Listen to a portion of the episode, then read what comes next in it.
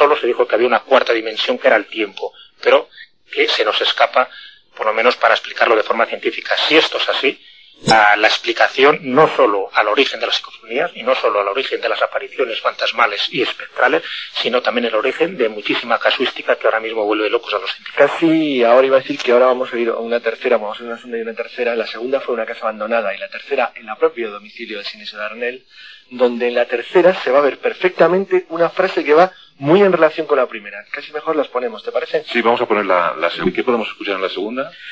En la segunda, que se grabó en una casa totalmente abandonada, se escucha una voz que dice, ¿yo qué hago aquí?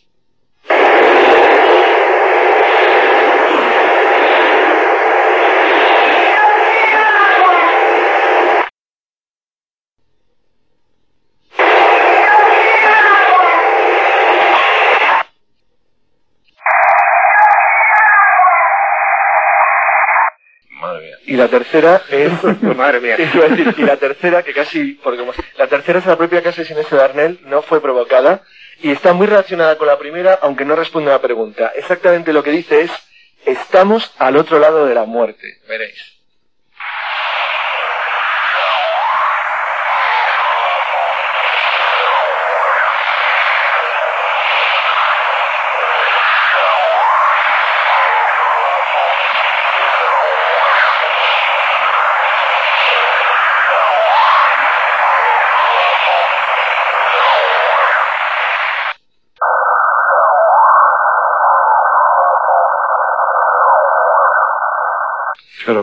Esta tercera es, y, y, aprovecho para ir comentando, esta tercera es lo que los norteamericanos llamarían un VP, un fenómeno de voz electrónica. Voz electrónica. Sí, ellos es el término general de transcomunicación instrumental que utilizan las universidades americanas. Este es objeto de estudio universidades, uh -huh. por lo menos en los Estados Unidos. Se trata de sistemas de activación automática sin control. De hecho, ahora mismo eh, hay dos universidades americanas que están haciendo estudios sobre grabaciones de psicofonías o parafonías que, se, a, que hacen o activan los contestadores automáticos sin que los relés de llamadas salten. Este sería un caso perfecto de ese tipo, es decir, es eh, una grabación sobre cinta, en, se, lo, se denomina grabación en cinta muerta, si no había objeto funcionando. Entonces al encender ese espantoso frase de estamos al otro lado de la muerte. O sea que un día llegamos a casa, activamos el contestador automático a ver los mensajes que se reciben. Sí, entonces ves que hay un mensaje, pero no, es decir, llamas a Telefónica y ves que nadie ha llamado al teléfono. Es decir, que el, el, el contestador graba solo. Es un caso de este tipo. Muy bien, Carlos. Hay que darnos cuenta también de... Te has dejado bien. cuando, no... llegue, cuando llegue a casa lo tiro. Sí, bueno, Se está poniendo el cuerpo. Eh, hay que darnos cuenta de dos, eh, de dos cosas que vamos a apreciar en todas las psicofonías, tanto en estas que hemos escuchado como en las siguientes, ¿no? Es la voz metálica, que normalmente tienen este tipo de entidades, de que se pueda sospechar muchas veces el fraude cuando esta voz metálica no aparece. Esto ocurrió con las psicofonías que se grabaron en un principio en el Palacio de Linares, ¿no? Sí. Entonces, en realidad que eran falsas porque eran psicofonías que era un susurro de una persona, ¿no? Y el otro aspecto que, entre comillas, a las psicofonías es que previamente a que se produzca esa voz, hay como un chasquido metálico, es decir, como una conexión desde ese más allá que le permite interactuar verbalmente con el, el, que le está haciendo la pregunta, ¿no? En este caso la pregunta era ¿quiénes sois? y alguien contesta estamos al otro lado de la muerte, que es lo que acabamos de oír, ¿no? Pero siempre con esas dos circunstancias. Ese pequeño chasquido dentro del ruido general, ese ruido de ambiente, y después esa voz metalizada, ¿no? Esa voz metalizada que tanto ha traído de cabeza también a los investigadores porque es una voz que no se puede deformar eh, de la voz humana, sino que es algo más, más allá, ¿no? Es algo más, más misterioso y algo que de, desde luego también nos pone sobre la pista de lo que decíamos al principio. Posiblemente estamos hablando de entidades adimensionales. Sí, lo que pasa, Jesús, Carlos, que, que siempre nos ha llamado mucho la atención sobre las psicofonías, pues no, la falta de claridad y la dificultad en la ¿no? con la descomposición del sonido, eh, lo que está claro en las psicofonías auténticas es que no están producidos por eh, gargantas o por eh, tráqueas de personas. Uh -huh. Es decir, que no hay forma de descubrir que sea un ser humano el que emite la voz. son voces, como su nombre en inglés indica, electrónicas. Decir, son voces que aparecen exclusivamente de la nada sobre una cinta, una grabación de cualquier otro tipo, pues sobre un ordenador hasta un vídeo. -huh. Y claro, lo sorprendente es que, decir, que con todas las teorías que hay, bueno, tú sabes que existe una teoría incluso muy pintoresca que dice que incluso podía ser ventrilo, una especie de sistema como la ventriloquía, pero psíquico, psíquico. Bueno, la, es que es la más pintoresca de todas. Pero lo que demuestra eso es que no hay nada claro sobre... Claro, sobre pero eso se desarma cuando se produce la comunicación, un, diálogo, ¿no? un diálogo inmediato.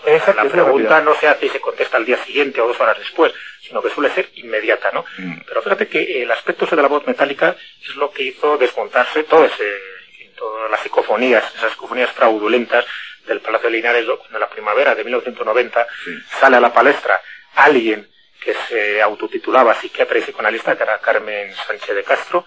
Entonces, la psicofonía una de también corrieron pues, eh, prácticamente pues, de, emisora en emisora en aquella época, decía, eh, mi hija Raimunda nunca oí decir mamá, mamá, pero lo decía con un susurro tal que es que se veía claramente que era ella poniendo ahí un magnetófono, ¿no?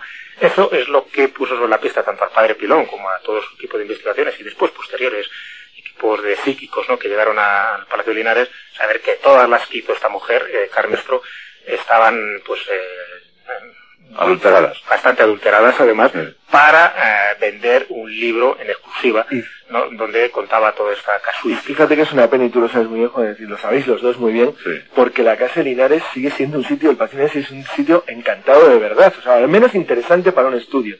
Pero todo el montaje que hubo a partir del año 90, la verdad es que bueno, destrozó estudio serio una investigación ya... Lo, me lo comentamos el año pasado, los, fantoches estos que entraron, ¿verdad? Que habían grabado, decían ellos... Sí, que habían grabado 2.500 psicofonías. Y dice, pero buenas, buenas, 700 o 1.000. Sí, eso Hombre, lo que sí se hizo seriamente en el Palacio de Linares fue eh, un barrido de 400 fotografías que hizo Sol Blanco Soler del equipo de, del jesuita del Padre Pilón. Entonces fue un barrido bastante sistemático en todas las estancias donde los perros no querían entrar y donde se suponía ¿no? que aparecía el fantasma de esa tal Raimunda y en, unas pocas de ellas, la verdad es que solo fueron una media docena aproximadamente, se aparecieron distintas luminosidades, ¿no? Distintas bolas de luz que no se podían explicar por ningún fenómeno natural, ¿no? Eso fue un poco la consecuencia que sacó el limpio de lo que podría tener de encantado ese palacio de Linares. Más lo que se hizo, desde luego los resultados fueron bastante decepcionantes. Estamos hablando de casas abandonadas, de palacios, pero vamos, eh, queridos amigos, al ABC de la Casa Encantada. Requisitos indispensables para que la casa sea considerada encantada. Primero de todo, tradición. Tradición. Exacto. Tiene que haber una tradición entre el vecindario, en el lugar, entre la gente, de que ahí suceden extrañas cosas. Si recordáis en el programa de la famosísima frase I seen the war, yo vi la guerra, yo fui testigo de la guerra, la casa era encantada porque desde hacía casi 100 años había rumores y comentarios en el pueblo de que en esa casa abandonada se producían fenómenos de todo tipo. Empezamos a dar ya también nombres el que acaba de citar Jesús, es decir, para ópticas, es decir, fenómenos de luminiscencia o de luces, luces interiores que surgen de la nada, es decir, las típicas luces que se apagan y se encienden, o que aparecen moviéndose por pasillos. Eh, aparte de la tradición, que sería el primero, eh, tiene que haber una constancia o una prueba, por lo menos general, de que se producen fenómenos que no son atribuidos a la acción humana con carácter general. No quiere decir que sean todos, pero al menos alguno. Esos dos son los esenciales, es decir, la tradición decir, que haya cosas raras y, que esos fenómenos sean constantes en el tiempo y no ocasionales. Porque los fenómenos ocasionales obviamente sería una casa encantada, pero eh, la, verdad una buena longitud en, sus apariciones o en su fenomenología y no se extingue con facilidad. Y los fenómenos tienen tendencia a perpetuarse. Hmm. Bueno, pero Jesús, ¿qué debe, ¿qué debe suceder, qué debe ocurrir para que los, los fantasmas se instalen en esa casita? debe tener una buena casa encantada, ¿no? ¿Qué fenómenos? Bueno, pues hay unos cuantos fenómenos a la carta, ¿no? Sí. Eh, yo creo que esto que vamos a comentar les va a ayudar a muchísimos oyentes a ubicar los parapsicológicos que, por desgracia, se suelen citar eh, alegremente y no se relacionan con el fenómeno en sí, ¿no? Entonces, voy a decir la casuística de lo que ocurre en una casa encantada y la, la, palabra o el término parapsicológico que define a esa casa. Importante, no tiene por qué darse todo lo que va a dar Jesús al tiempo, ¿eh? Por supuesto, son, eh, bueno, pues un buen muestrario, es decir, un buen catálogo de lo que suele ocurrir en las casas encantadas de esto, pero sí algunos de estos fenómenos que voy a decir. En principio serían las apariciones de fantasmas, estamos hablando de idioplastias. Pueden ocurrir chasquidos, ruidos y golpes, es decir, raps. Se pueden oír extrañas voces, es decir, metafonía puede haber una caída inexplicable de piedras, los que, lo que los parapsicólogos llaman paralitergia o litotergia. Se pueden oír campanillas que son solas, torbismo. malos olores, osmogénesis, formaciones luminosas, para óptica, sonidos musicales, para melafonía, manchas de sangre, para hematosis, muebles y sillas que se mueven solas, telequinesis o psicorragias, aparición de objetos, aportes, y en fin, y otros muchos fenómenos que no se les ha dado una nomenclatura, ¿no? Pero que serían ruidos de cadenas, pisadas siniestras, alaridos, risas sobrecogedoras, arañazos, etc. Pues ahora mismo están todos los oyentes de la Rosa de los Vientos escuchando ese- esa suerte de... Catálogo paranormal. El catálogo lo, lo están escuchando en sus casas, estoy convencido. Seguro que algún ruidito. Claro. Entonces, Carlos, cuando decimos casa encantada, poltergeist, ¿es lo mismo? Es lo mismo, sí, un término alemán que significa duendecillo juguetón, geist es espíritu, espíritu o duende juguetón, Mm. y eh, es el término que se hizo famoso en todo el mundo debido a una película norteamericana que no hace falta comentar. Los alemanes denominaban en general fenómenos poltergeist a lo que nosotros llamamos casas enduendadas. Es decir, a, los- a las casas donde hay duendecitos que hacen ruido, que te mueven las cosas y que te hacen trastadas. Eh, poltergeist, como ya como término genérico de tipo mundial, es perfecto, porque el pol incorpora todo, todo lo que acaba de decir el Jesús dentro del catálogo, incluyendo eh, sobre todo a las ideoplastias y a los fantasmas, que es lo más atrayente y espectacular de una casa encantada, y lo que le da de verdad lustre. No tiene casa encantada es la que tiene fantasmas. Fantasma. Sí, lo que pasa es que, bueno, hay casas abandonadas, casas encantadas, ¿y qué pasa cuando hay un pueblo entero? Bueno, cuando hay pueblos fantasmas. Que los hay. Ochate, por ejemplo. En España. por ejemplo. El de Ochate es uno de los pueblos, ¿no? Como decía Carlos, de una tradición de que han ocurrido muchísimas cosas y por supuesto allí fueron investigadores para probar suerte, a ver si se grababan psicofonías y por supuesto que se grabaron psicofonías. Mm, La traducción de Ochate eh, del euskera es eh, puerta hacia, ¿no? Puerta B o puerta... Sí, Más o sí. menos, ¿no? Realmente significaría algo así Puerta del como infierno, puerta secreta puerta secreta. o del frío. Puerta del frío, sí. Pues eso es muy correcto. Puerta del frío. Y menudas experiencias hay, ¿eh? como, Sí, la de, como, la del como la de Alberto Fernández, que estaba convencido que era, era una puerta dimensional todo el pueblo. Eh, se suicidó, por cierto, no hay que decirlo. Sí. Y alguna foto hay de... Hay alguna foto, fíjate. Alguna foto post-mortem, ¿no? Es una cosa muy curiosa, la verdad es que es un lugar, es un lugar tremendo y vamos, yo creo que podemos ir a una psicofonía. de Sí, sí, sí, vamos a escuchar una psicofonía obtenida en, en Ochate, en, en este pueblo, en este pueblo de, de- del norte.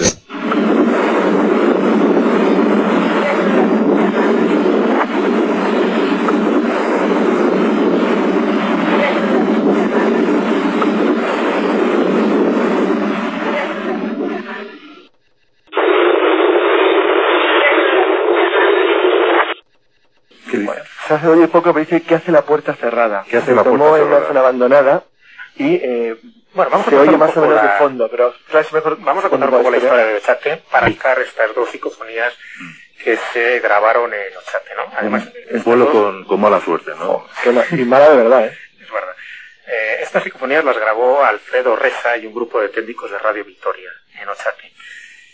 Y se grabó además en lo único que queda en pie de Ochate, que es la torre de la iglesia, ¿no? En la torre fantasmal. Yo estuve allí hace unos años y desde luego son de los lugares que te impresionan. Mira, y solo fui de día, si digo de noche, que, que no lo hubiera contado, ¿no? Son de estos sitios que cuando además conoces su historia, te impresiona mucho más, ¿no? Porque ya de por sí un pueblo abandonado, un pueblo fantasma, donde no habita nadie, ya te da ciertos escalofríos, ¿no? Pero cuando sabes encima que en su historia hubo tres epidemias, ¿no? De cólera morbo, de tifus y de viruela, que diezmó la población, que se tuvieron que ir a muchísimos otros pueblos, que no ocurría ese tipo de epidemias en los pueblos de al lado. Antes se centraba o se, ce- se cebaba en este, en este pueblo, en Ochate. Por cierto, está en el condado de Treviño, sabes que forma parte de Burgos, De a Burgos. pesar- a pesar de que está metido en la provincia de Álava, ¿no? Eh, hay tumbas antropomorfas de- desde la Edad Media, por lo menos, y la gente que va allí observa fenómenos eh, bastante curiosos como que unas manos invisibles te tocan el hombro. Te vuelves y no ves a nadie, ¿no? Pero esa sensación de frío, mucho, parece que es una constante en las personas que se acercan. Y Ochate, sobre todo, salió a la luz en el año 81 por un ovni, por un famoso ovni que fotografió Prudencio Muguruza, que bueno, fue bastante espectacular, es un ovni eh, casi casi como una nube que se va desgajando, ¿no?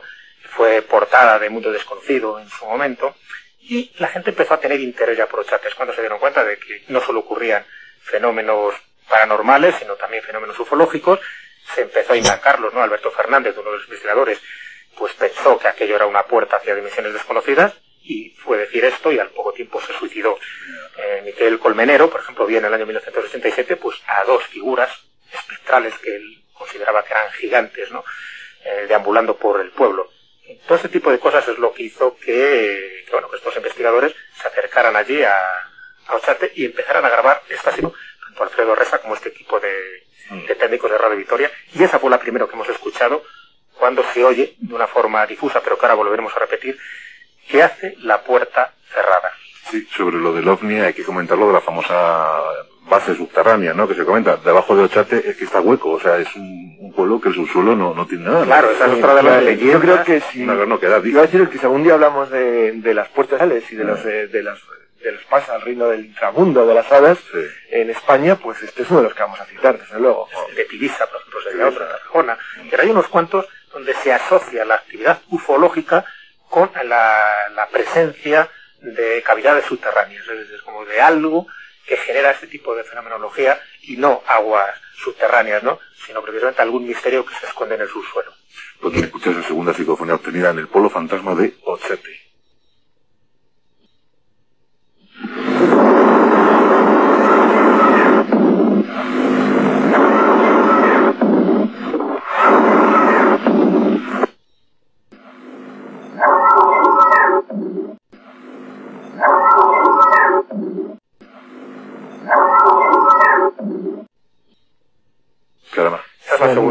Aquí ya es una voz de niña que está gritando Pandora.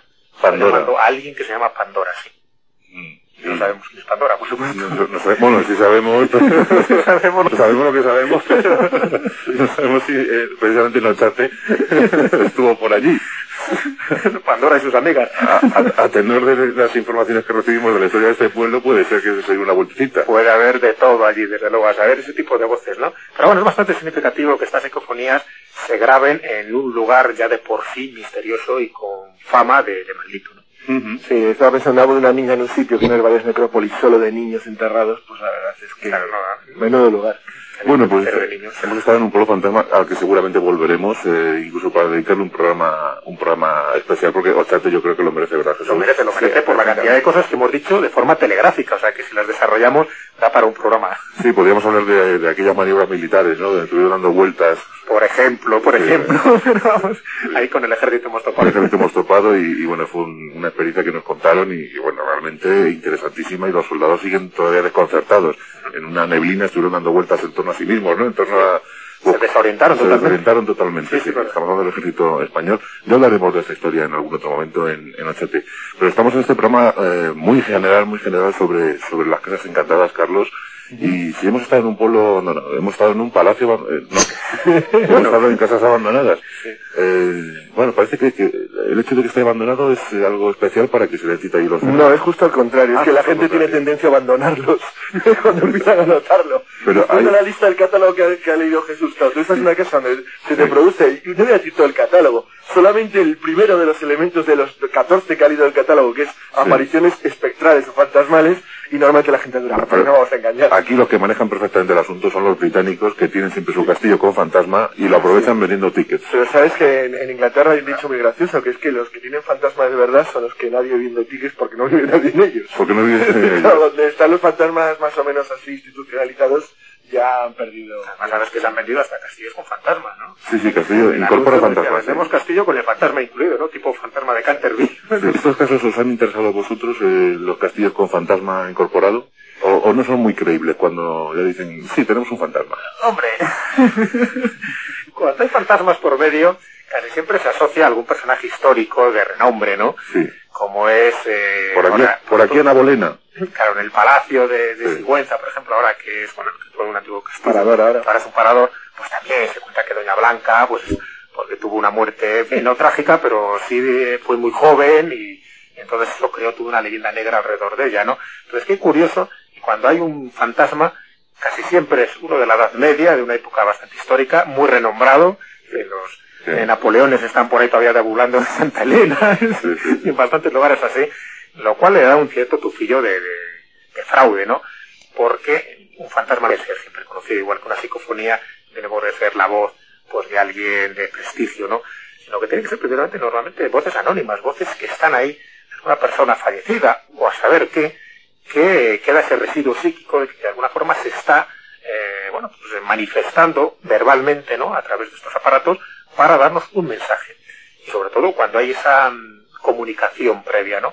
Un poco lo que comentaba que el fenómeno va mutando, ¿no? En un principio solo se escuchaban psicofonías con una pequeña palabra, después siguieron frases y ahora ya hay conversaciones. Eh, ¿Qué quiere decir esto? Que si realmente los fantasmas, entendido los fantasmas como, bueno, como algo energético que está precisamente ahí, en esa casa, en ese caserón, en ese castillo, en ese palacio, eh, cuando se quiere comunicar con nosotros, pues visualmente suele dar un mentalés y la gente sale corriendo, por lo tanto no hay comunicación verbal. Es como si hubieran encontrado, ¿no? Estas entidades, pues estos medios electrónicos para transmitir un poco esos mensajes y para darnos a conocer lo que se encuentra en el más allá, ¿no? Y esta es una forma sutil. Ahora eh, se está llegando a, algo más, ¿no? Que es todo lo de la transcomunicación instrumental, donde no solo aparecen estas voces, sino aparecen también sus imágenes. Hombre, menos mal que ahora tenemos tecnología, porque claro, en el siglo XIX las historias de fan de pequeño escalofrío que te recorría la columna vertebral antes de... Claro, pero es que no, no, había forma humana de, de poder tomar, de, de medir, es decir, hacer... Eh, la sociedad occidental se, para mí se caracteriza, entre otros casos, de carácter casi fundamental por la capacidad de medir las cosas, de cuantificar somos una sociedad cuantificadora, quiere comprobar las cosas. Sí. Entonces, ¿cómo comprobaste en siglo XIX con los elementos que tenía cuando alguien te decía que una casa se producían fenómenos anómalos? Bueno, pero en cambio, ahora sí, que de casualidad, además graba la primera psicofonía en el año 58, y, bueno, probablemente se habrían grabado antes. De hecho, Marconi ya él mismo es consciente de que eran capaces de grabarse, que se podían grabar cosas que no estaban en teoría en, el ambiente cercano. ¿Es verdad que Marconi quería registrar la voz de Jesús? Sí, efectivamente. Marconi estaba convencido personalmente de que todos los sonidos del... no, la, voz de, Jesús sino la voz de Jesucristo. quedaban ah, flotando de alguna manera, se podían grabar, eh, localizar y depurar. Y él quería grabar la voz de Jesucristo, efectivamente. Sabes que también quería grabar la voz de los marcianos. Sí, estaba convencido también. del planeta Marte. Sí, quedó en el intento. Bueno, en cuanto a lo de sutil, que es la otra cosa que quería comentaros, Jesús acaba de decir la palabra sutil y ahora vamos a ver un ejemplo de lo poco sutiles que son a veces eh, estas voces y de que, bueno, que no nos tranquiliza mucho cuando te hablan una conversación. ¿Pero qué propones ahora, Carlos? Pues eh, proponía oír alguno, alguno de los sonidos del famosísimo caso que luego hablará Jesús de la mano cortada, Eso te sonará a ti también mucho. Eso por paisanaje. Claro. Y, y, la verdad es que, bueno, pues yo no me tranquilizaría mucho. Bueno, ¿qué caso, tan, ¿qué caso tan alucinante el de la mano cortada con doctores nazis, con perros, con no sé qué? Bueno, nazis, nazis, incluso Vita, después dijeron. o sea, que Yo me quedo casi con la primera hipótesis. ¿Eh? No, decían que eran de aspecto daneses. Yo una noticia decían que eran Además dijeron daneses, ¿eh? no suecos, fíjate. ¿eh? Hay, que, hay que ser perspicaces en la prensa. Bueno, para los británicos también los vikingos eran daneses, ¿no? Y a lo mejor venían de sus bases en Noruega. Pero bueno, todo era danés. Vamos a escuchar.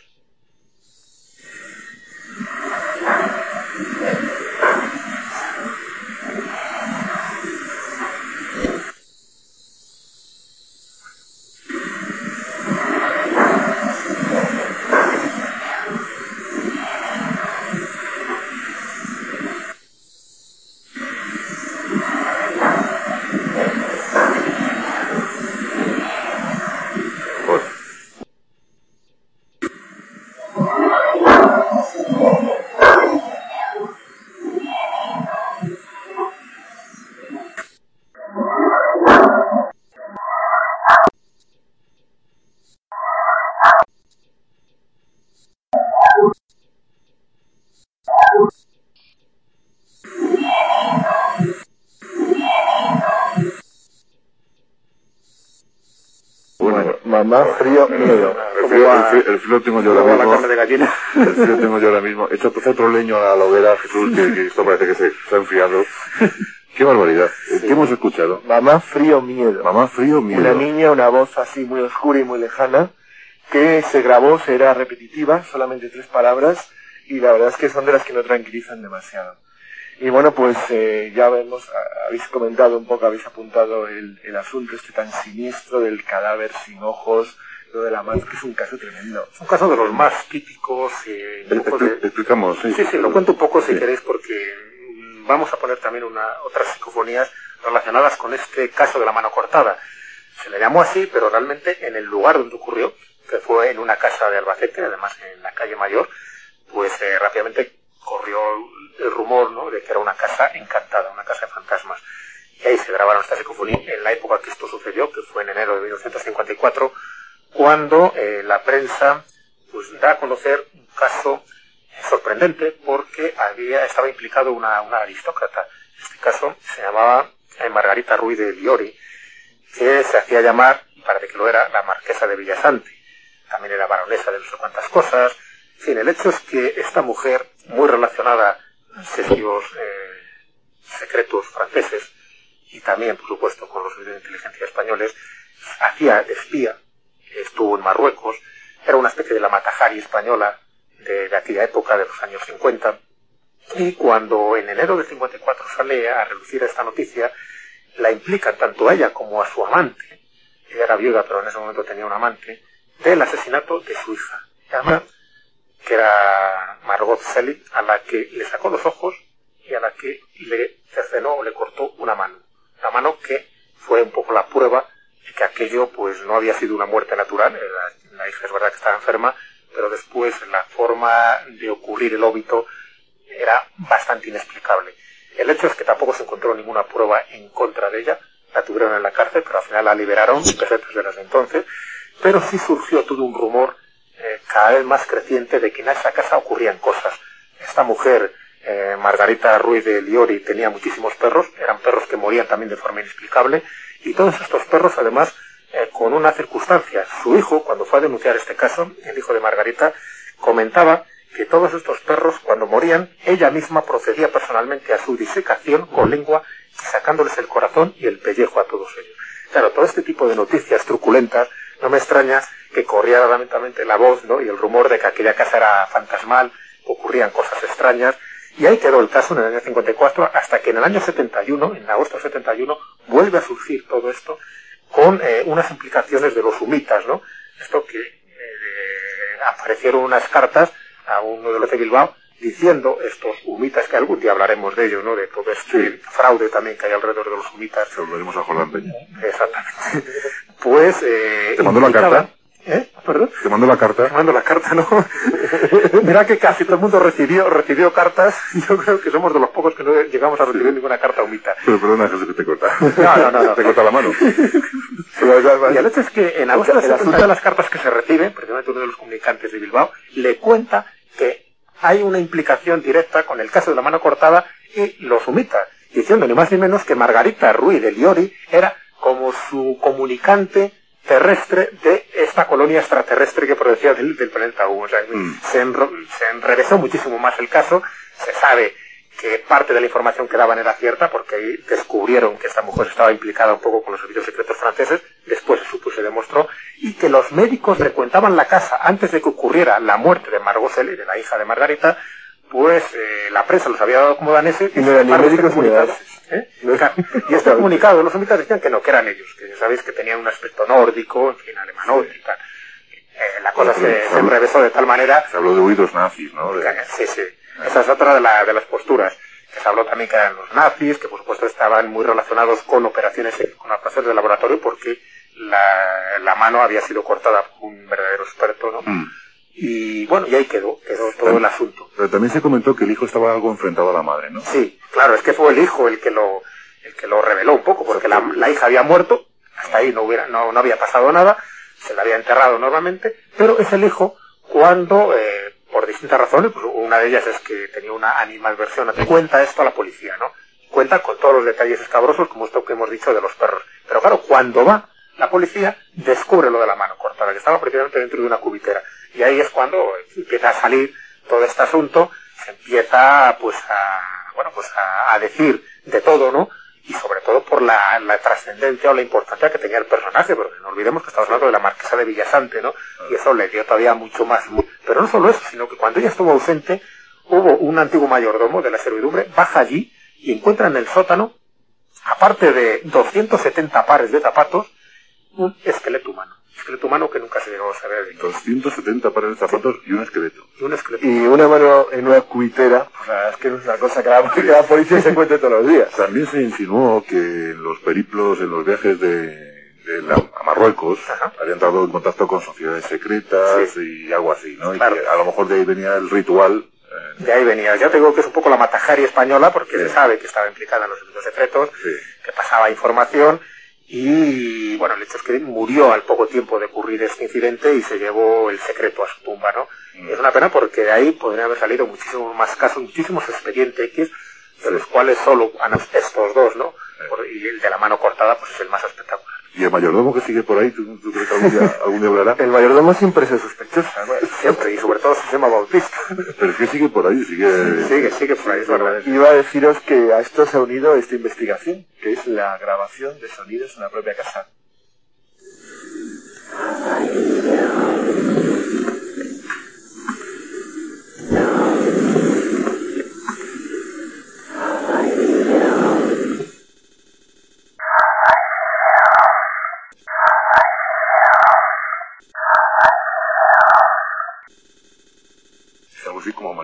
No, yo soy yo. Ah, soy yo. Soy, yo. Está diciendo soy yo. Casi iba a deciros que vamos a... Decimos casi lo que va a decir las dos próximas, porque están, son también en la misma casa, para que la gente se fije ya con la palabra. La próxima dice, ay, Dios mío. Y la siguiente, bueno, la siguiente es de las que te deja, la siguiente dice, yo soy Dios.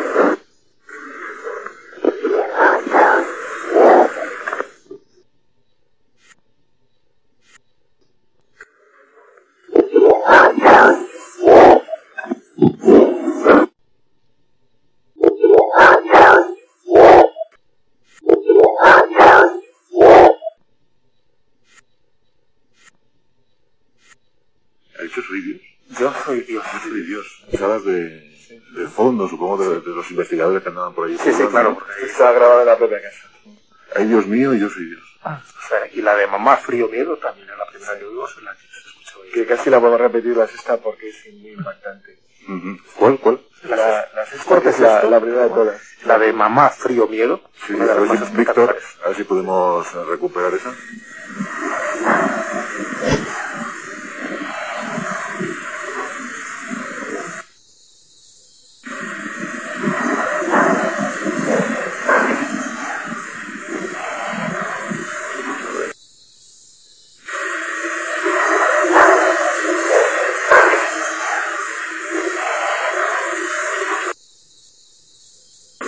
que es Margot.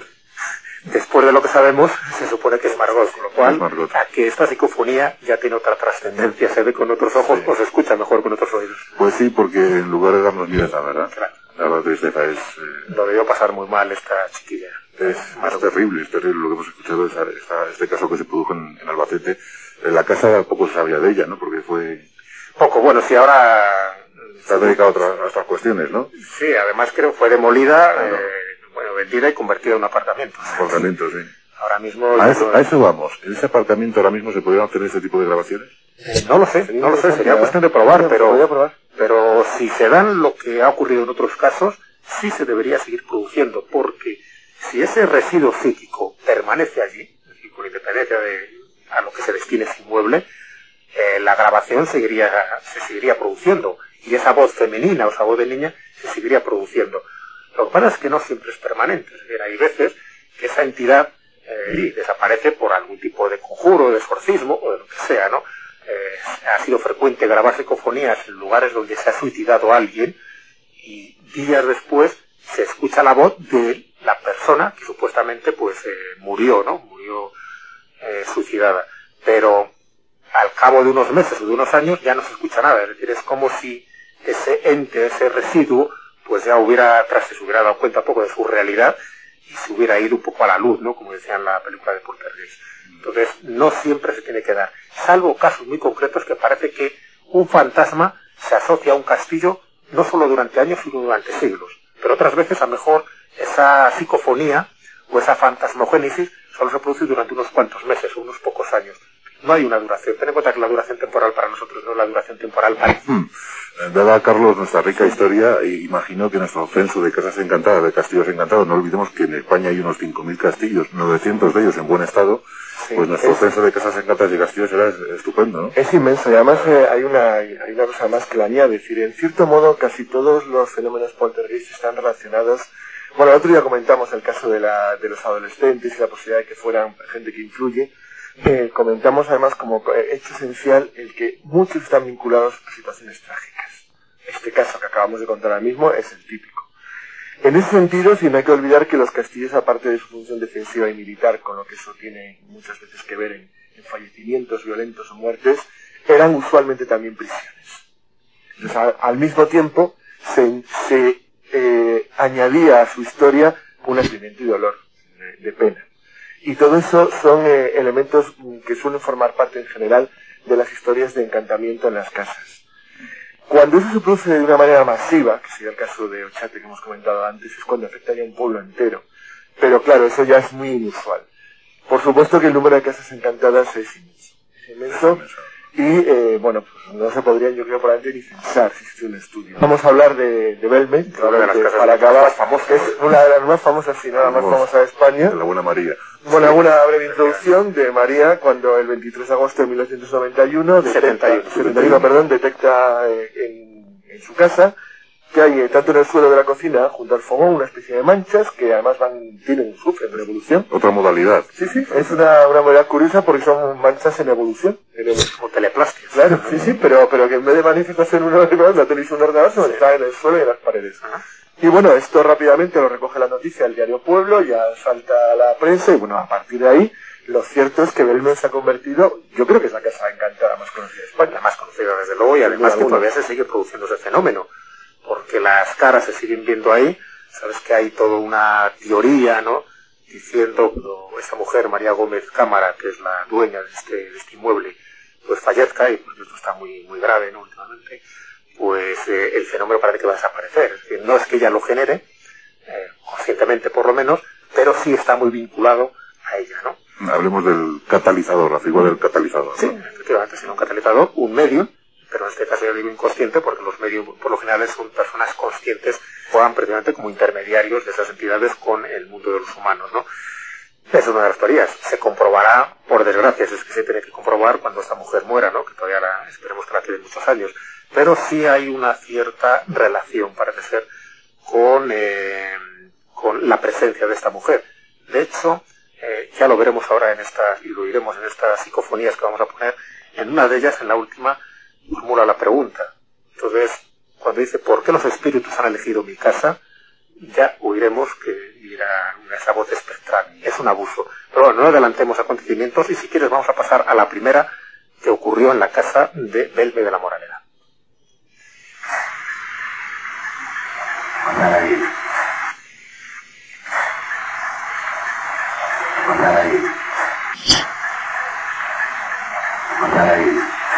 Recordamos a los oyentes que siempre las repetimos un par de veces o tres para que el oído se nos vaya acostumbrando, pero que ha dicho... Matar a él. Matar a él. A él. Matar a él. Así, sin más, literalmente. Y la siguiente, si queréis, y luego ya comentamos, comenta Jesús, por ejemplo, dice Miguel. Miguel no tenía mucho sentido si no fuera porque era el marido fallecido precisamente de María Gómez. Hay una pregunta previa que, sabe que diga estas entidades el nombre de alguna persona reflejadas en las teleplastias es cuando se escucha Miguel.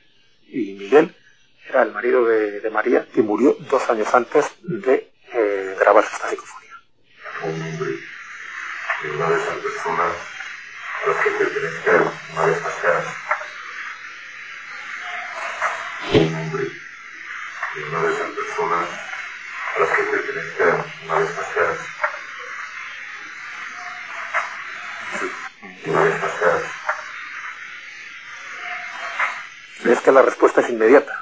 Hacen la pregunta y automáticamente contestan Miguel. Entonces ahí María identificó, pues bueno, el nombre de su marido, que era digamos a, nuestros oyentes que el investigador está junta, pero él no escucha absolutamente nada. Él se está registrando. el investigador es Pedro Amorós, que es el que recogió estas psicofonías de las de la casa de las famosas caras de Belmé de la Moraleda. La siguiente sinfonía que vamos a escuchar se va a oír Almas hay.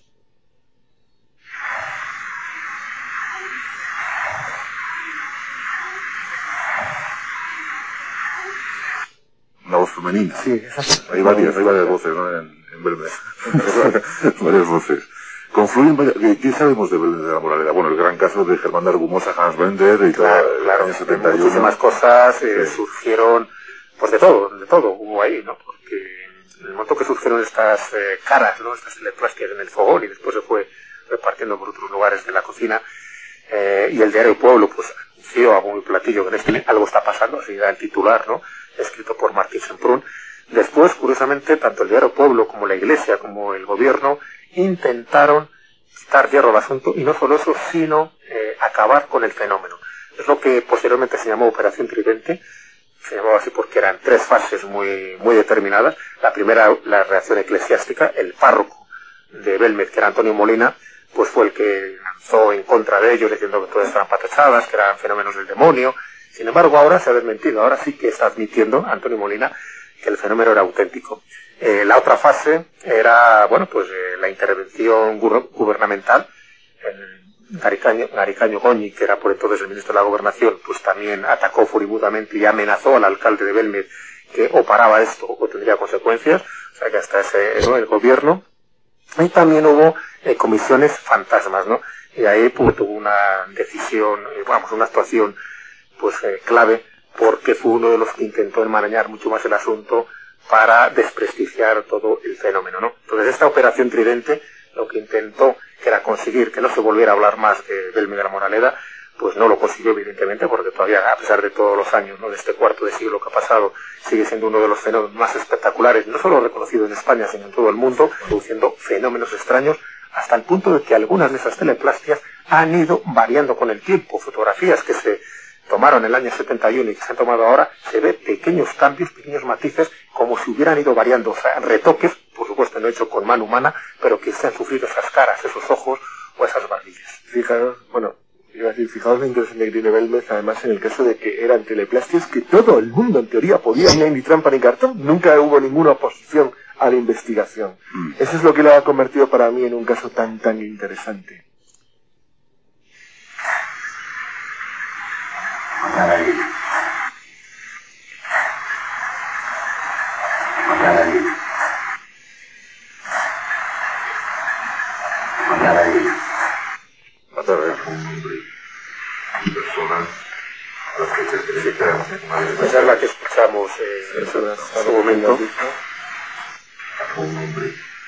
Y otra por... Sí, vamos a poner eh, lo que sería el corte 13. El corte 13. Que es, eh, lo voy a decir porque se escucha muy escuchosamente, parece que la voz está diciendo, echa la mano ahí enfrente.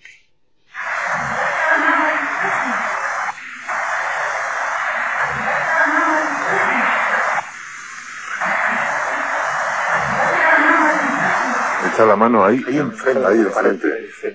Y atención a esta, y esta sería la última ya, que vamos a poner de la casa de las caras del Med, porque la voz primera que se va a escuchar es la de María Gómez Cámara, la dueña.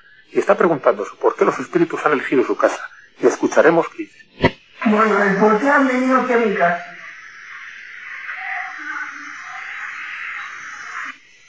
Bueno, ¿por qué han venido aquí a mi casa?